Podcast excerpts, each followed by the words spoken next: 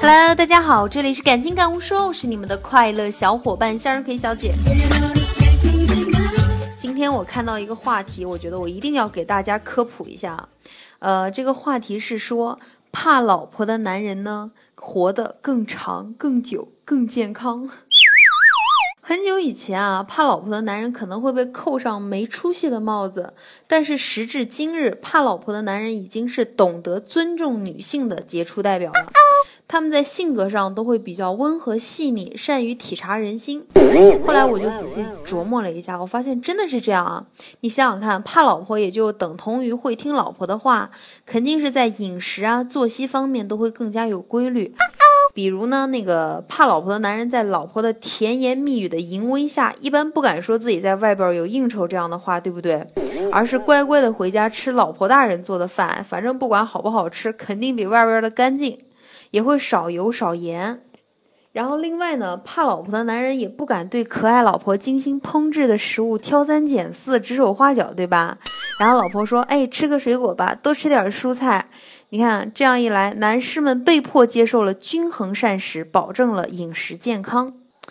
再者呢，你看这个怕老婆的男人没机会，也不敢回家太晚或者夜不归宿，总是下了班早早就往家赶。这样一来，怕老婆的男人就在无意之中建立了早睡早起的健康作息时间啊，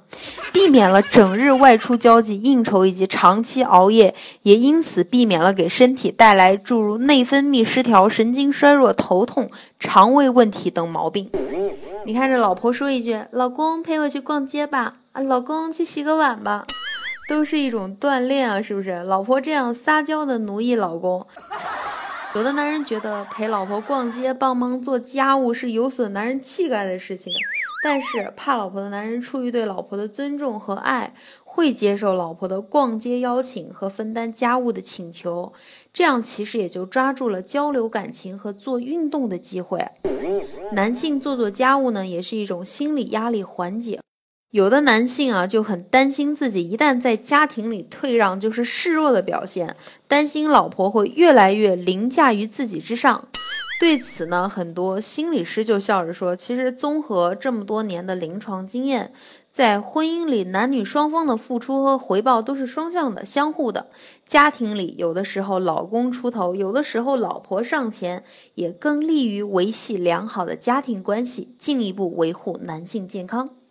这个广大的男性同胞们听了上边的这段语音，你们是不是为自己怕老婆有了一个更加好的理由了呢？记住啊，怕老婆不丢人，怕老婆能活得更久。好啦，国庆七天乐，天天都精彩，祝您今天生活工作愉快。